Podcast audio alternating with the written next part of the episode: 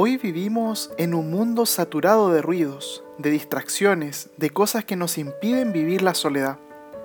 De hecho, muchos creen que la soledad es algo malo, pero hay santos que nos muestran que es algo positivo.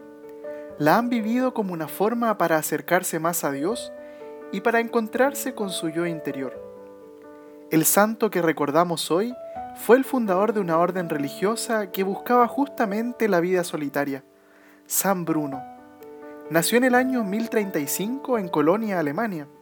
Ya siendo sacerdote se dedicó por varios años a la educación universitaria, pero sentía que debía aspirar a algo que lo llenara más plenamente.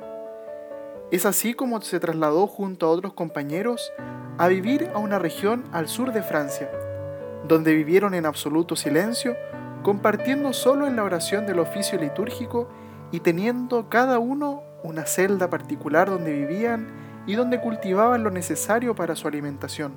Fue invitado por el Papa Urbano II a ser su asesor. Obedeció, pero pidió volver a su antiguo estilo de vida. Es así como funda un monasterio en el sur de Italia, donde murió en el año 1101. Que San Bruno nos ayude a valorar los momentos de soledad en nuestra vida para poder encontrarnos de forma íntima con el Señor en la oración. San Bruno ruega por nosotros.